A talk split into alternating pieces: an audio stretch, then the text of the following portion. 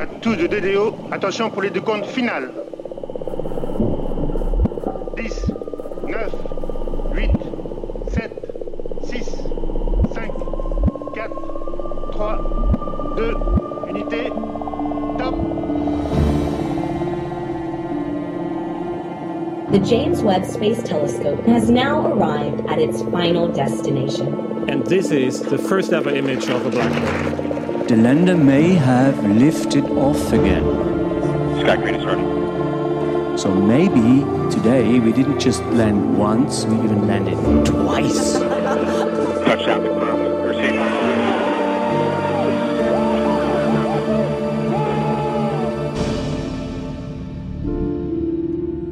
Hallo bei AstroGeo, dem Podcast der Weltraumreporter. Ich bin Karl Urban.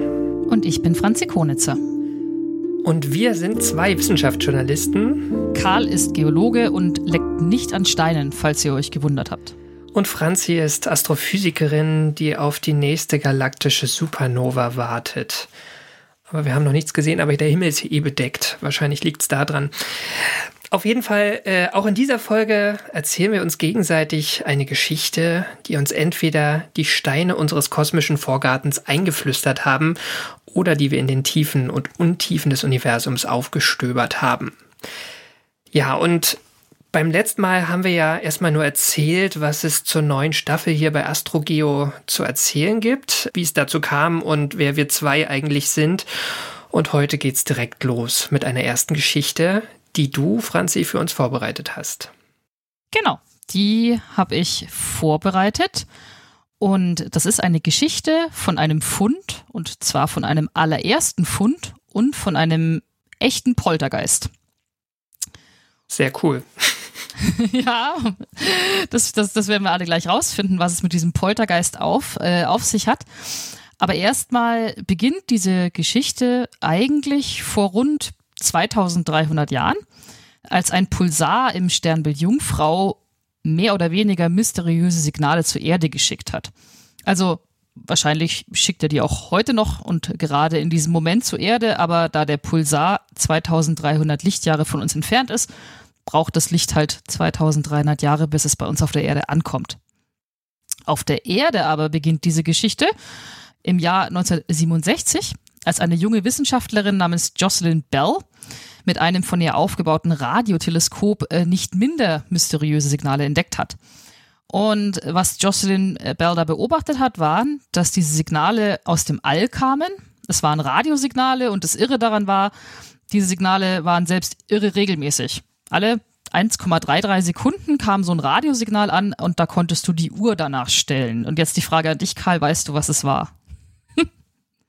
ähm, das war der Radiopulsar, ne? Den Pulsar hattest du erwähnt. Ja, genau. Ähm, Mist, erste Frage schon, aber egal.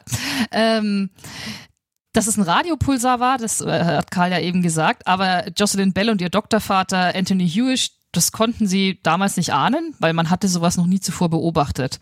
Und sie fanden das zunächst so komisch, dass da was ankam, was wirklich alle 1,33 Sekunden ähm, ein, ein, ein, Signal ausgestellt, äh, ausgesandt hat dass sie äh, dem Ganzen einen Arbeitstitel verpasst haben. Und der Arbeitstitel äh, äh, lautete Little Green Man 1, also LGM1. Vielleicht waren es ja wirklich kleine grüne Männchen, die da alle 1,33 Sekunden aus dem Sternbild Füchschen ein Signal zur Erde funkte. Das ist schon so ein bisschen eine recht spekulative äh, Arbeitsthese, ne? Für seriöse Astronomen. Ich, ich glaube auch tatsächlich, dass sie das nicht wirklich in Betracht äh, gezogen haben. Also sie, sie waren ja auch nicht auf der Suche nach Außerirdischen, aber ihnen ist halt am Anfang wirklich nichts eingefallen, was natürlichen Ursprungs sein könnte und was trotzdem so regelmäßig funkt. Aber ich erzähle ja auch keine Geschichte von Außerirdischen. Denn tatsächlich, was es dann letztendlich war und was Jocelyn Bell da eigentlich entdeckt hatte, war ein Pulsar. Und Pulsar steht für Pulsating Radio Source, also eine pulsierende Radioquelle. Und was ein Pulsar eigentlich ist, ist ähm, tatsächlich eines der extremsten Objekte im Universum. Also so in Sachen spektakulär ist es für mich persönlich eigentlich nur ganz kurz hinter einem schwarzen Loch, weil ein Pulsar ist ein rotierender, pulsierender Neutronenstern.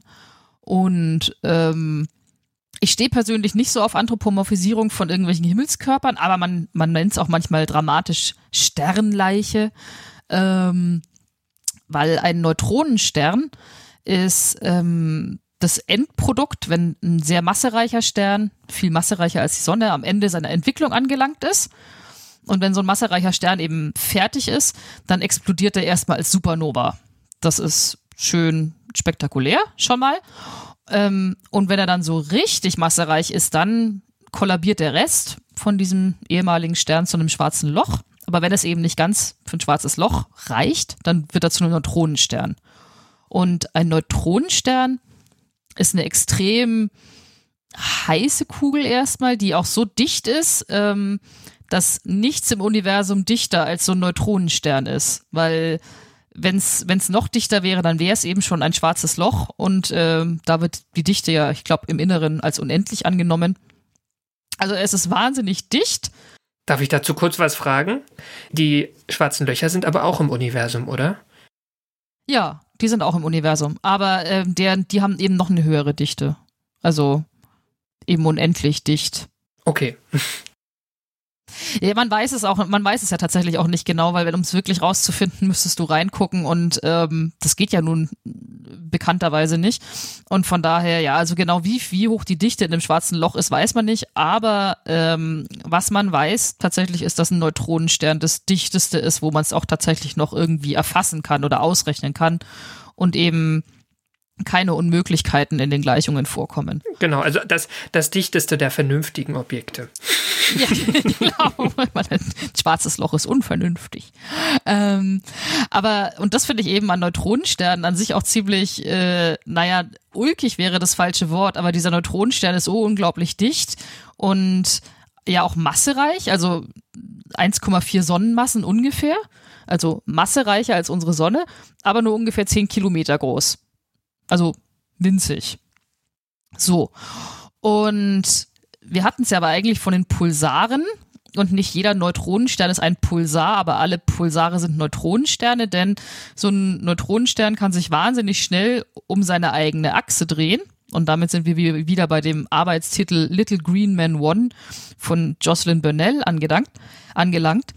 Denn dabei, ähm, wenn sich so ein Neutronenstern wahnsinnig schnell um sich selber dreht, dann kann er dabei Radiosignale oder Radiopulse aussenden. Warum das so ist, kann uns tatsächlich für diese Geschichte egal sein, weil ich mich jetzt ungern in den Magnetfeldlinien vom Neutronenstern verheddern möchte. Aber für uns wichtig ist, dieser Neutronenstern oder dieser Pulsar kann eben wahnsinnig regelmäßige Radiosignale aussenden. Und wenn du auf der Erde das misst, wie zum Beispiel Jocelyn Burnell damals, dass äh, alle 1,33 Sekunden ein solcher Radiopuls ankommt von einem Pulsar, dann weißt du, dass sich der Neutronenstern alle 1,33 Sekunden einmal um die eigene Achse dreht. So viel dazu. Das sind also Pulsare. Das sind keine kleinen grünen Männchen, aber immer noch ziemlich krasse Objekte, die man in der Forschung inzwischen für alles Mögliche einsetzen kann. Aber 1967 wusste man das noch nicht, weil da hatte Jocelyn Burnell ja erstmals den allerersten Pulsar überhaupt entdeckt. Und tatsächlich finde ich so, ist die äh, Geschichte der Entdeckung der Pulsare alleine schon eigentlich auch eine ganze Geschichte wert.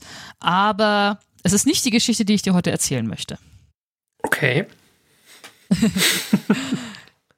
das ist jetzt die etwas äh, komische Überleitung zum Hauptteil.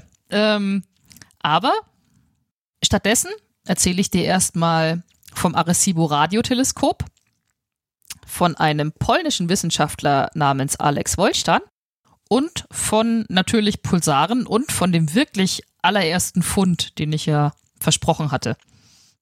Aber zunächst zum Arecibo Radioteleskop in, in, in Puerto Rico äh, ist es oder war es. Äh, und das kann man sich ein bisschen schwer vorstellen, weil als Radioteleskop war es wirklich ein Riesending. Also eine riesige Schüssel in die Landschaft gezimmert.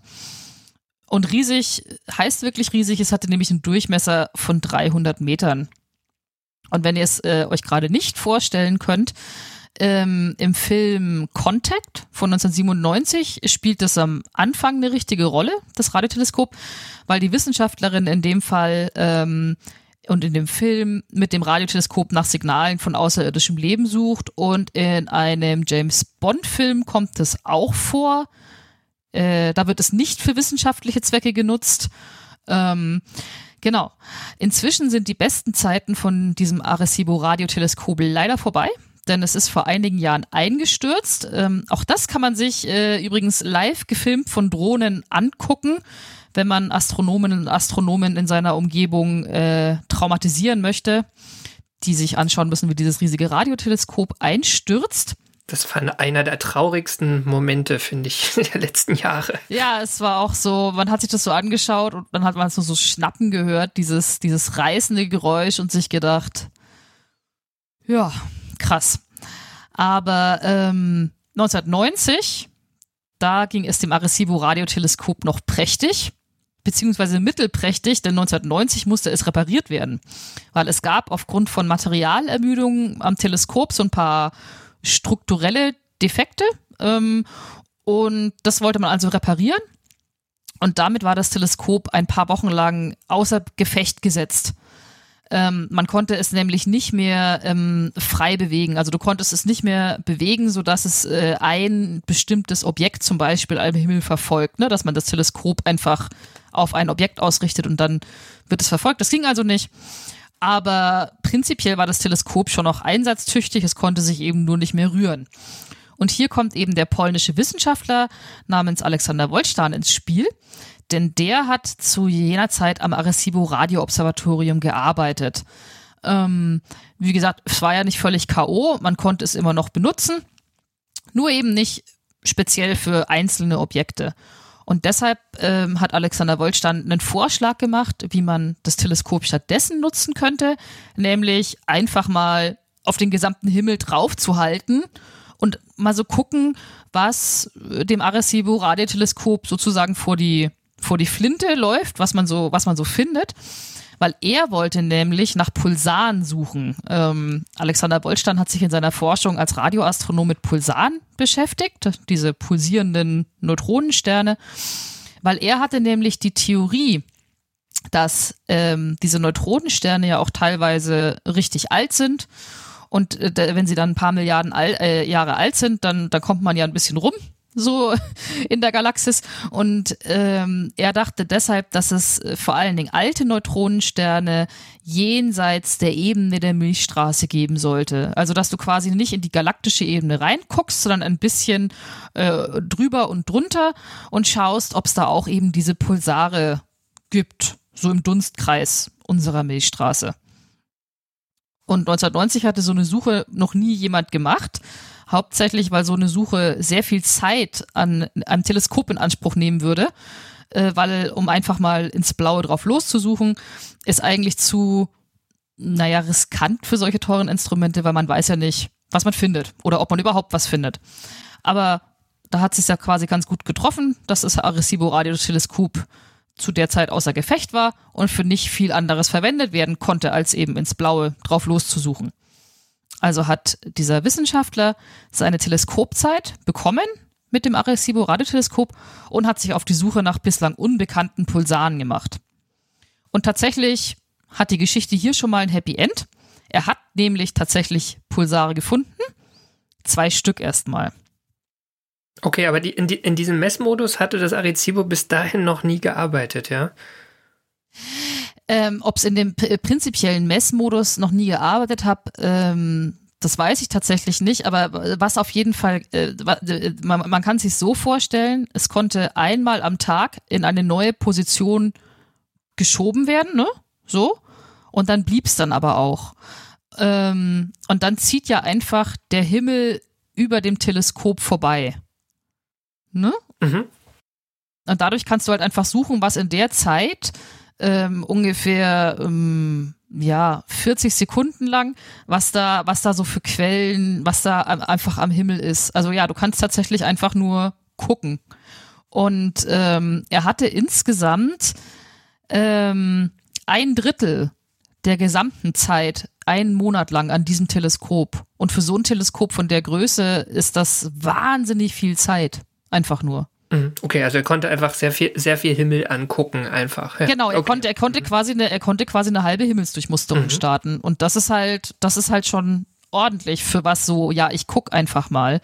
Ähm, ja, also und es war ja tatsächlich von Erfolg gekrönt. Er hat, er hat ein paar Pulsare gefunden. Zwei Stück. Zwei Stück. Ähm, erstmal. Er, Mhm. hat, er hat dann noch, er hatte schon noch ein paar mehr gefunden. Aber ähm, dann gab es ein Problem. Und äh, zwar jenes Problem, das ich ähm, ja vorhin schon erzählt habe, dass ähm, Jocelyn Burnell hätte ja nach den Radiopulsen ähm, von dem von ihr entdeckten Pulsar die Uhr stellen können, ne? alle 1,33 Sekunden. Und die Uhr stellen kann man tatsächlich äh, mit allen Pulsaren machen. Die rotieren zwar unterschiedlich schnell, also der von Alexander Wolstein entdeckte Pulsar, der dann die Probleme gemacht hat, der braucht für eine Umdrehung nur 6,2 Millisekunden. Ähm, aber äh, du kannst äh, nicht nur messen, wie schnell sie sich drehen, sondern du kannst auch bis auf die Mikrosekunde tatsächlich vorhersagen, wann der nächste Puls kommt. Es ist, es ist super regelmäßig. Und Pulsare sind so super regelmäßig mit ihren Pulsen, dass ähm, Forscherinnen und Forscher damit eine ganze andere Menge auch noch anstellen können, außer den Pulsar an sich zu untersuchen. Du kannst, weil sie eben so, so regelmäßig rotieren, kannst du damit Aspekte der allgemeinen Relativitätstheorie überprüfen, also irgendwelche Krümmungen in der Raumzeit, was ja auch dann zu Verzögerungen in der, in der Pulsdauer oder in, der, in, der, in, den, in, den, in den Pulsankunftszeiten führen würde. Also du kannst damit die allgemeine Relativitätstheorie überprüfen.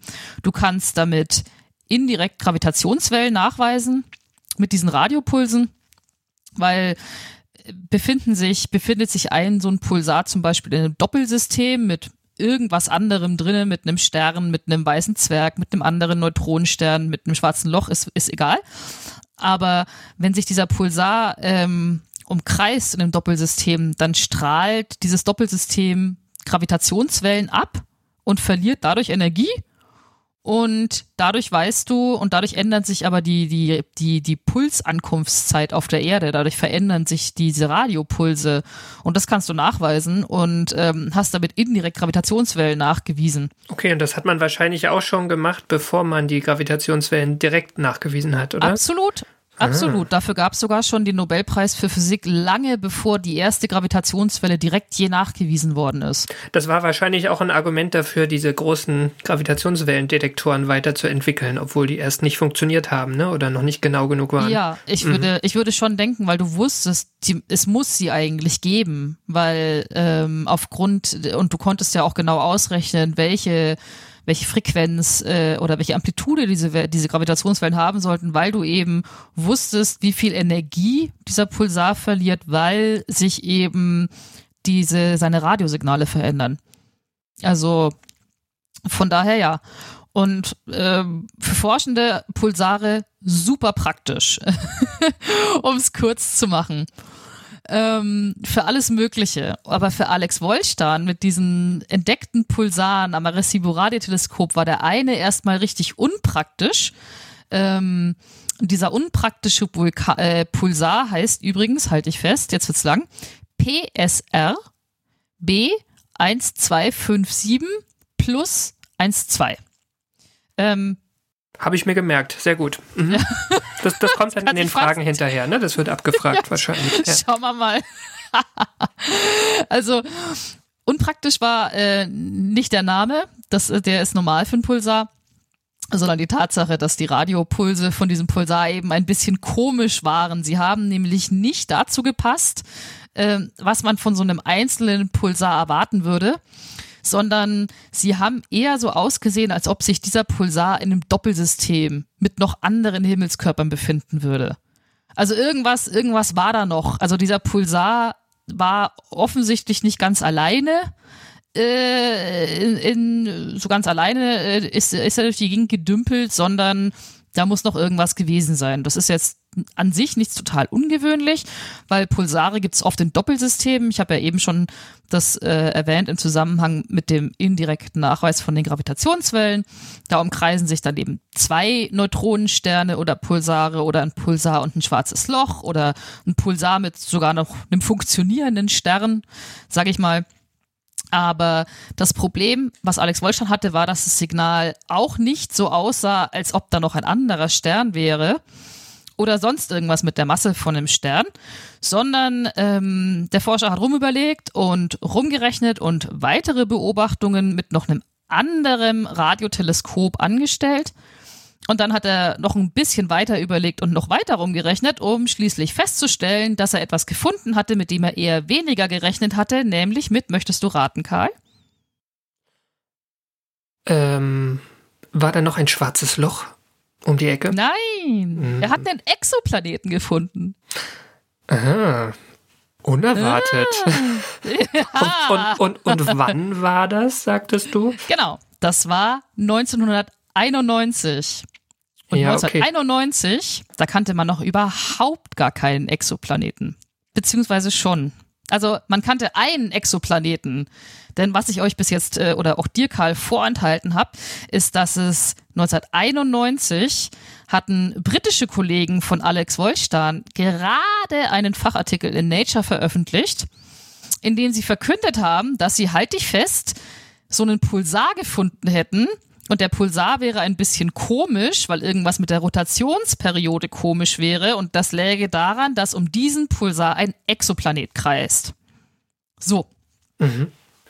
Also, ähm, wenn äh, euch da draußen das jetzt nicht vom Sockel haut, kann ich das erstmal verstehen, weil Exoplaneten sind es inzwischen, also ich meine, es sind inzwischen tausende von Exoplaneten bekannt. Ähm, also extrasolare Planeten, die in anderen Sternen als die Sonne umkreisen. Ähm, in der Exoplanetendatenbank sind inzwischen fast 5000 extrasolare Planeten aufgelistet oder vielleicht sind es jetzt auch schon über 5000. Und wir, also es ist inzwischen bekannt, dass Exoplaneten sind eher die Regel als die Ausnahme. Exoplaneten sind total normal geworden in der Forschung, aber 1991 waren sie das eben noch überhaupt nicht, ähm, weil als 1991 hatten eben britische Astronomen Andrew Lynn, hieß der führende Autor des Fachartikels, eben gerade in Nature verkündet, dass sie wohl den allerersten Exoplaneten überhaupt gefunden haben. Und das eben ausgerechnet um so etwas Komisches wie um einen Pulsar. Ich habe da eine Frage zu. Ähm, ich, also 1995, das ist, glaube ich, diese 51 Pegasi, ne? Die, die erste Entdeckung eines mhm. Exoplaneten um einen Sonnen, ähnlichen Stern heißt es ja auch immer, ne? Also das ist sozusagen so ein Planet, wie wir ihn jetzt erwarten würden, ja, wie unsere Planeten kreisen auch um Sonnen. Warum, also eigentlich zwei Fragen. Warum weiß man das eher als die Geschichte mit dem Neutronenstern, obwohl das davor war. Jetzt gab ja auch, ich glaube, vor ein, zwei Jahren gab es ja auch Nobelpreise für die, für die Entdecker von diesem ersten Planeten mhm. um einen sonnenähnlichen Stern. Die zweite Frage ist, warum hat man das denn überhaupt um Neutronensterne gesehen vor sonnenähnlichen Sternen? Ist das einfacher oder wie? Ähm, die Frage mit dem, warum gab es den Nobelpreis für das andere, da würde ich gerne bis zum Ende der Geschichte warten. Ähm, vielleicht erklärt sich's dann. Aber warum das einfacher ist, ähm, ist ähm, tatsächlich hatte man auch schon 1991 damit begonnen, nach ähm, Exoplaneten zu suchen, also nach Exoplaneten um sonnenähnliche Sterne.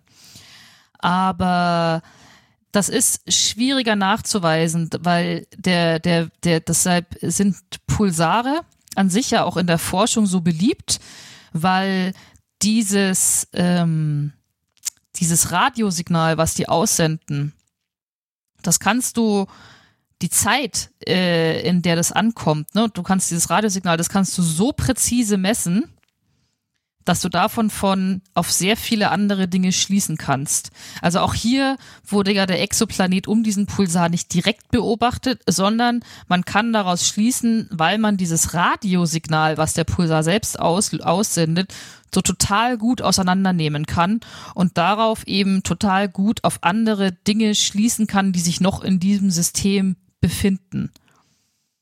Mhm, Okay, also das ist einfach diese Spezial, diese Spezialsituation mit, mit diesem, mit dieser Uhr, ne? Mhm. Genau, dass, dass du im Grunde genommen, weil das Ding so eine präzise Uhr letztendlich ist, brauchst du keine super komplizierte Ausrüstung, um das zu messen. Wie gesagt, den ersten Pulsar hat Jocelyn ähm, ähm, Balbonell hat sie 1967 schon gefunden und konnte den Puls genau messen. Und die Präzision, mit der du diesen Puls vermisst, hängt letztendlich davon ab, wie genau deine eigene Uhr geht.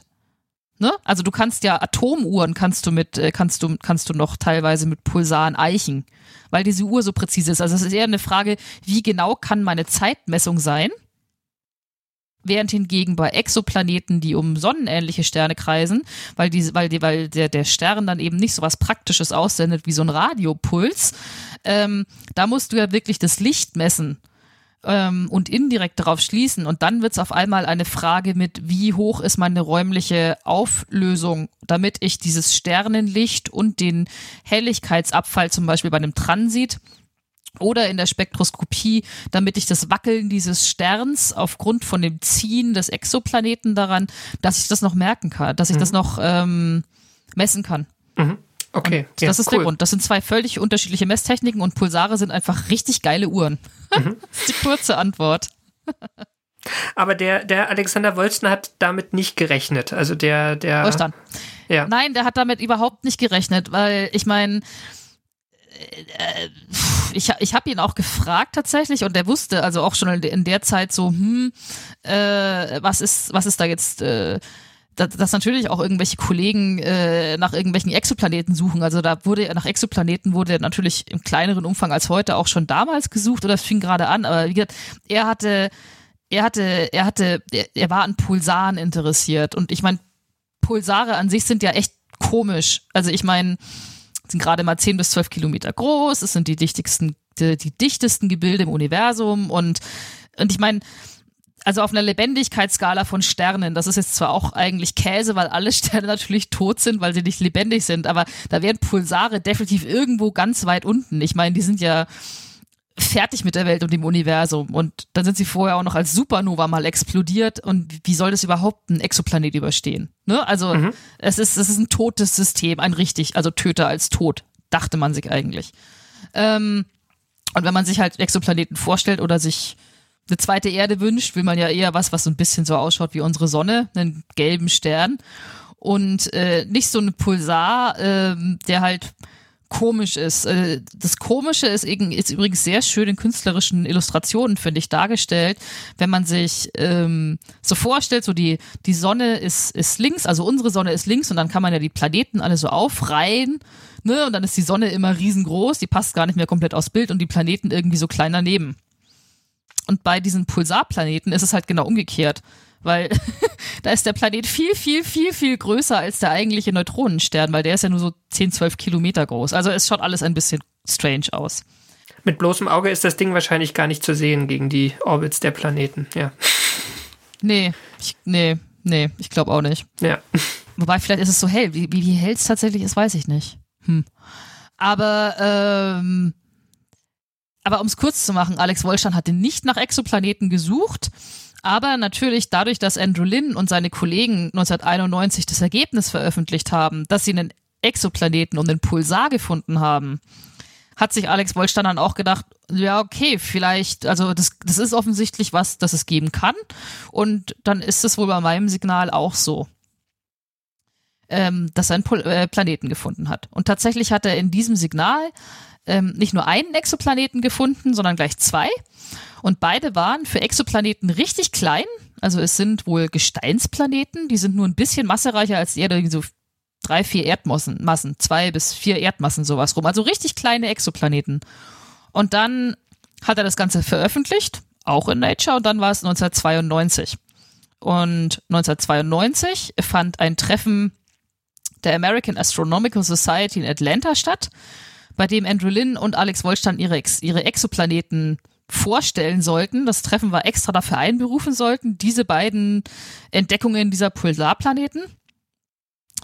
Und dann ähm, kam alles ein bisschen anders, weil Andrew Lynn, der Entdecker des aller, aller, allerersten Exoplaneten, ist äh, zu diesem Treffen in Atlanta nicht hingefahren, um sich feiern zu lassen von seinen Kolleginnen und Kollegen, sondern er ist dahin gefahren und hat sich hingestellt und gesagt, dass äh, seine Kollegen und er leider einen Rechenfehler gemacht haben.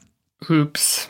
Weil ihr, ja, ihr allererster Exoplanet hat sich nämlich in Luft aufgelöst, weil sie bei den Berechnungen ähm, der, der, der Rotationsperiode des Pulsars leider Gottes übersehen haben, dass unsere Erde äh, einer elliptischen Umlaufbahn folgt. Ups. Ja, richtig scheiße. Also kann man nicht anders sagen. Man, man, könnte jetzt sagen, das ist peinlich, aber wahrscheinlich könnte man auch sagen, das ist Wissenschaft, ne? Also man macht halt mal Fehler, man muss bloß dann dazu stehen und das dann auch ja, nein, verkünden. Tatsächlich ja. und, und, und sein und, und, und der, der, der, der, der Andrew Lin, der hat dafür tatsächlich von seinen Kollegen während dieses Meetings Applaus und äh, Standing Ovations bekommen, weil er eben auch den Mut gehabt hat, das in aller Öffentlichkeit so zuzugeben und zu sagen, das Paper zurückzuziehen und einfach offen damit umgegangen ist. Also es war perfekt.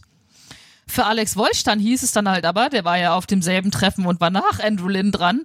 Auf einmal hat er einen ganz ähnlichen Fund zu verkünden, also auch Exoplaneten um Pulsare. Und jetzt musste er den Kolleginnen und Kollegen das aber erstmal äh, schmackhaft machen und glaubhaftig versichern, dass er sich nicht verrechnet hatte.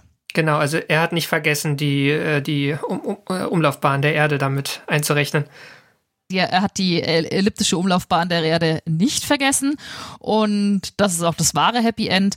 Er hatte sich auch nicht verrechnet, sondern er hat tatsächlich zwei Exoplaneten um diesen Pulsar mit diesem unaussprechlichen Namen PSR B1257 plus 12 gefunden. Und deshalb sind diese beiden Exoplaneten um diesen Pulsar als die allerersten bestätigt gefundenen Exoplaneten in die astronomische Geschichte eingegangen. Das ist eine Geschichte von einem allerersten Fund. Und wo wir gerade bei unaussprechlich sind, ein paar Jahre später wurde dann noch ein dritter Planet um diesen Pulsar gefunden. Und dieser dritte Planet hat tatsächlich viel weniger Masse als die Erde und gilt bis heute als einer der kleinsten je gefundenen Exoplaneten.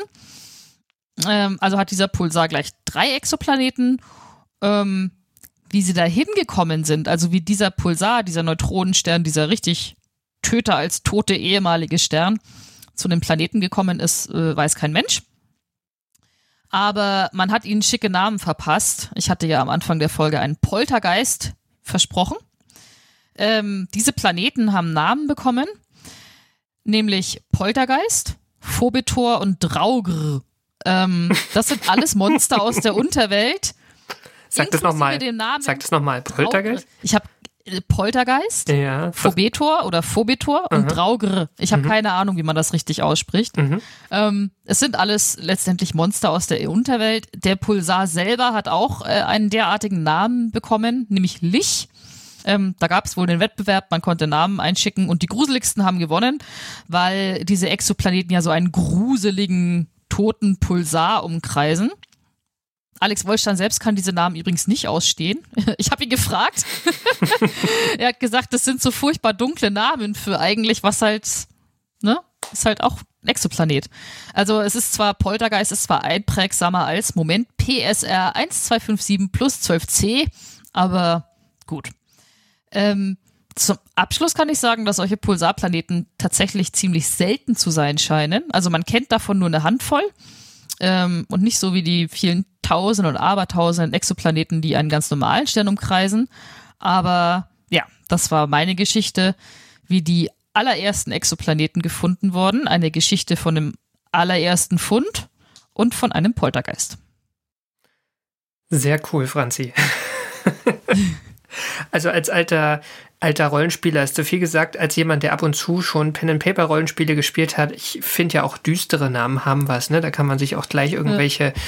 Szenerien ausdenken, die auf diesem Planeten ja. spielen. ja. Und dann ähm, darfst du die Uhr aufziehen, beziehungsweise ich ziehe die Uhr auf, ganz passend irgendwie, ne? Zu dieser ersten Geschichte. Ich habe dir heute fünf Fragen mitgebracht, plus eine weitere. Bist du bereit, Karl? Ich bin bereit. Gut. Frage 1. Mit welchem Teleskop wurden die ersten Exoplaneten entdeckt? Das war dann wohl das Arecibo Radioteleskop. Ist Ruhe in Frieden. Hurra. Diese allerersten Exoplaneten umkreisen welchen Himmelskörper? Die umkreisen einen Radiopulsar, also einen Neutronenstern mit einem unaussprechlichen Namen mit Buchstaben und Zahlen. Das würdest du gelten lassen, ja? Ja, absolut, absolut. Vor allem die nächste Frage ist sowieso so unspezifisch, denn Frage Nummer drei, warum ist das ein bisschen komisch? Und nicht im Sinne von haha, sondern seltsam. Weil das eine Sternenleiche ist und da also schon mal eine Supernova passiert ist. Und die Frage ist, wie haben die Planeten das überstanden? Ein Beispiel reicht mir für die nächste Frage. Was kann man mit Pulsaren als Forscherin oder Forscher noch alles anstellen, außer Exoplaneten, um sie herumzufinden? Mir fällt immer nur das Abstruseste dann ein. Also man kann indirekt darauf schließen, dass sie Gravitationswellen aussenden. Man kann auch ähm, ähm, Atomuhren damit eichen, wenn man will, oder zumindest sehr genaue Uhren. Aber das andere ist irgendwie Ja. noch cooler. Atomuhren sind ja langweilig mittlerweile. Eben. Ähm, Frage 5. Wie heißen die ersten je entdeckten Exoplaneten? Also ich versuch's mal. Poltergeist, Phobota und Dragr. Fast. Fast ist fast Ja. nicht, ne? Also Poltergeist, Phobetor und Draugr, wobei ich auch nicht weiß, wie man dieses letzte R da hinten ausspricht. Ist egal. So, die Bonusfrage. Was du sowieso eine Frage von dir vorhin war, Karl. Für die Entdeckung welches Exoplaneten gab es den Nobelpreis für Physik im Jahr 2019? 51 Pegasi. So heißt der Stern, glaube ich, nicht? Ich weiß nicht, ob der Exoplanet mittlerweile auch noch einen coolen Namen gekriegt hat. Bestimmt, ne? Ja, aber es ist richtig. Das ist der Stern und 51 Pegasi B hat den Nobelpreis gekriegt. Also seine Entdecker haben den Nobelpreis gekriegt. 19, äh, 20, äh, 2019. richtig. Dann sollten wir vielleicht noch als äh, letztes, du hattest ja noch gefragt mit dem Nobelpreis gehampelt, warum das gewonnen hat. Ich habe das jetzt nicht so direkt beantwortet. Na, ich denke mal, das mit den Nobelpreisen, das ist ja sowieso eine Blackbox, ne? Da gibt's das Nobelkomitee, das kriegt Vorschläge und man weiß nicht, wie die gewichten, ne? Nee, das absolut nicht. Ich habe keine Ahnung. Ich denke halt, es war ihnen wirklich, ich war, es war ihnen wirklich wichtig. Was irgendwann dann auch noch rauskam, ich habe keine Ahnung, dieser Alex Wolstan, der das entdeckt hat, aber das, das war erst viel später, dass rauskam, dass er halt auch während der äh, Kommunismuszeiten in Polen halt Informant war. Das glaube ich nicht, dass das das Committee 19 äh, also schon wusste. Ich weiß es nicht. Ähm, Pulsarplaneten sind aber richtig selten. Also richtig selten und ich glaube, man wollte als Nobelpreis einfach einen sonnenähnlichen Stern und hat da ein bisschen diskriminiert. Das glaube ich. Also eigentlich finde ich es ein Unding, dass der Dude den Nobelpreis nicht gekriegt hat. Ich finde es wirklich eine Frechheit. Also ich finde es wirklich scheiße. Aber das ist ja. aber ich hatte, ich hatte den ja auch im Interview, weil ich äh, der der nächste Artikel für die fremden Welten geht auch über diesen Planeten. Deshalb wollte ich das ja.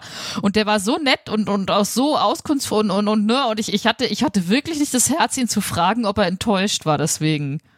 Ich wollte einfach nicht. Das ist so, wo ich mir denke, nee, das geht mich irgendwie auch nichts an. Das finde ich genauso fies. Das ist wie irgendwie wie Jocelyn Burnell, die man bis heute immer fragt, und sind sie enttäuscht, weil sie den scheiß Nobelpreis nicht gekriegt haben? Und ich mir auch gedacht, ah komm schon, das ist jetzt so lange her. Also, ähm, da bist du dein Leben ja auch nur bitter. Und von daher habe ich mir gedacht, ach, pff, Ich habe ja schon auch Verständnis fürs, fürs Nobelkomitee ein Stück weit, ne? Also bei dieser Männlein-Weiblein-Frage weniger, aber so insgesamt ist natürlich bei einer, ähm, bei einer wissenschaftlichen, also es geht ja um einen wissenschaftlichen Meilenstein und das ist in unseren modernen Zeiten ja immer ein, eine Teamaufgabe oder ein, eine Aufgabe, die viele Forscher interdisziplinär und über Kontinente hinweg irgendwie in, in kleinen Schritten weiterbringen und da jetzt jemanden rauszuziehen irgendwie, das war vor 100 Jahren noch einfacher, ne? Da gab es irgendwie den Einstein und der hat das dann mal schnell so hingeschrieben, ähm, aber das wurde ja dann recht schnell irgendwie so ein, so ein Team-Effort und da kann man natürlich, muss man natürlich irgendwo sagen, okay, ähm, da muss man jetzt auch Leute ausschließen, ja.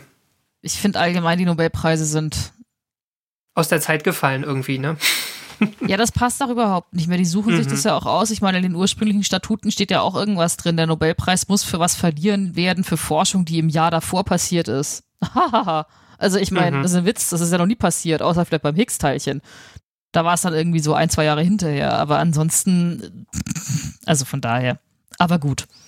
Ich habe noch eine andere Frage, äh, weil du den Film Mhm. Contact erwähnt hast und das, ich finde es auch ein, ein super toller Film und Jodie Foster ist sowieso toll, kann man immer mal Mhm. wieder gucken. Was ich mich frage, würden denn ähm, Aliens wirklich so, so irgendwie so regelmäßige Signale aussenden? Also würde das so aussehen, was man da empfängt? Oder wäre das nicht vielleicht sogar was, was Unregelmäßigeres, ne? Oder ein komplexeres Pattern als nur Piep, Piep, Piep, Piep?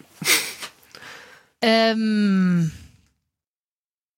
Naja, also, also, also die, die, die, die, die, die, ich glaube, die tiefe Antwort darauf lautet, da wir nicht wissen, ob es Aliens gibt und wie sie was wann senden würden, hätten wir sowieso äh, keine Ahnung, äh, was die jetzt senden würden. Ne? Also, also wie, wie, wie würden wir uns entscheiden? Also, wenn wir was raussenden.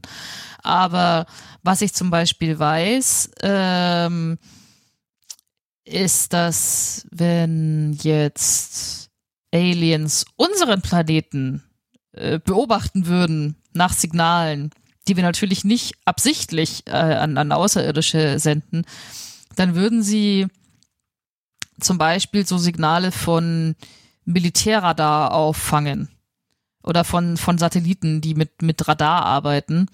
Und das ist äh, tatsächlich, das sind äh, weil das ja auch immer nur so Einzelsignale sind, das sind sehr einfache Signale. Das äh, ist, ist, ist eine, eine Narrowband Emission, also eine, eine, eine sehr schmalbandige Emission, also scharf und das, das, das, daran erkennt man, dass sie künstlichen Ursprungs ist, weil eigentlich nichts im Universum so eine scharf, so eine scharfe Emission bei einer einzelnen Frequenz aussendet, ne? Aber das ist nicht piep, piep, piep, sondern es ist halt ein piep. Ähm, von daher, ja, ich glaube nicht, dass Aliens das so machen würden. Wobei eigentlich wäre es gar nicht mal so doof, weil wenn du dir überlegst, wenn du ein Signal einmal aussendest oder vielleicht auch fünfmal oder mal einen Tag lang, dann ist es halt dann vorbei. Ne? Also wenn du wirklich auf dich aufmerksam machen willst, dann wäre es schon schlauer, so eine Art äh, Beacon-Sendemast äh, permanent aufzustellen, oder? Einfach immer Hallo rufen in Endlosschleife, ja. Ja. Das ist wahrscheinlich sinnvoll. Du weißt, du weißt ja auch nicht, wann dir endlich mal jemand zuhört. Das stimmt. Ja, oder wann oder auch in welcher Richtung. Also ich Mhm, meine, mhm. das, das ist halt äh, richtig groß. Also von daher denke ich schon, würde es eigentlich Sinn machen, Mhm. wenn man das, wenn man das eher öfters sendet. Muss ja nicht alle 1,33 Sekunden sein. Wa- Was ich auch noch schön finde an der Geschichte ist eigentlich, das fällt mir gerade erst auf, ähm, bei der Suche nach Exoplaneten gibt es ja diesen starken Fokus auf möglichst erdähnliche, also zumindest in der Öffentlichkeit und ich vermute mal auch in, in so Forschungsanträgen. Ne? Das ist wie das Wasser auf dem Mars. Ne? Also wir suchen irgendwie Ja. das, was uns ähnlich ist oder wo wir möglicherweise Leben erwarten. Und jetzt selbst bei diesen exotischen ähm, ähm, Neutronensternplaneten war das jetzt ein Effekt, den man ganz am Anfang bei der Jocelyn Belbonel eigentlich direkt erstmal zumindest aus Spaß auch auf Aliens geschoben hat. Also eigentlich, Ja. äh, wir ticken offenbar irgendwie so, ne, dass, dass wir schon irgendwie damit rechnen, dass da was kommt. Oder wir zumindest ähm, auch danach suchen und ähm, ja, in das überall versuchen erstmal rein zu interpretieren und dann natürlich hart wissenschaftlich das ausschließen und so weiter. Aber ähm, das, das spielt schon immer eine Rolle seit Jahrzehnten. Ja, es ist, es ist interessant. Ja, es ist immer, es spukt immer so im Hinterkopf rum, wobei ich, also ich persönlich äh, finde ja auch immer dann so die Frage, so sind wir allein im Universum? Und ich denke mir so, das finde ich Quatsch, weil schau dich doch auf der Erde mal um. Also wir sind alles andere als alleine hier, ne? So offensichtlich. Ähm, aber ja, es spukt immer dabei. Also, aber ich glaube, Poltergeist, der Planet ist äh, sicher vor irgendwelchen Verdachtsmomenten, dass es darauf Leben geben könnte. Also ich will da nicht hinfliegen. Ach, das würde ich mir schon angucken, komm, das ist geil. Also ich meine, er hat einen stabilen Orbit, der braucht irgendwie, was braucht er denn um die, um die, um die, um diesen Neutronenstern? Moment. Irgendwie weniger als 100 Tage auf jeden Fall. Also, ja, drauf stehen könntest du auch. Also ich meine, du würdest wahrscheinlich verstrahlt werden, aber pff, also, ja. Okay, na dann, dann überlege ich mir das nochmal. Vielleicht zumindest mal für so ein Live-Rollenspiel oder so, wer weiß. Ja, Okay, ähm, Sind wir durch, oder? Hast du noch irgendwelche zusätzlichen Gedanken? Ich bin fertig. Super. Ich bin fertig. Dann gehen wir doch in den, in den letzten Teil über. Dann danken wir euch fürs Zuhören dieser 41. Ausgabe von AstroGeo. Wir danken allen, die unsere Arbeit unterstützen. Das sind die regelmäßigen Abonnentinnen der Weltraumreporter, dem Online-Magazin. Das Abonnement kostet 3,49 Euro pro Monat. Genauso danken wir den Flatrate-Abonnentinnen der Riff Reporter. Die Riff Reporter sind eine Genossenschaft von über 100 freien und unabhängigen Journalistinnen und Journalisten, die zu vielen relevanten Themen arbeiten, alles frei von Werbung und Trackern und recherchiert unter strengen journalistischen Standards. Jedes Abo bei den Riff-Reportern hilft uns, aber auch euch, denn ihr erhaltet Zugang zu allen vielfältigen und tiefgründigen Recherchen. Und wir danken allen, die diesen Podcast direkt unterstützen, entweder über Steady oder über direkte Überweisungen. Alle Möglichkeiten, uns zu unterstützen, findet ihr auf unserer Webseite astrogeo.de. Wenn euch die Folge gefallen hat, hinterlasst uns einen freundlichen Kommentar oder eine Bewertung bei iTunes, Spotify, direkt auf unserer Webseite oder wo immer ihr diesen Podcast hört. Feedback oder Ideen für neue Themen könnt ihr uns auch auf Twitter unter astro-geo zukommen lassen oder schreibt uns eine Mail an redaktion.astrogeo.de. Ja, und zuletzt sagen wir euch Danke fürs Zuhören. Tschüss. Ad Astra. Und Glück auf. Bis zum nächsten Mal.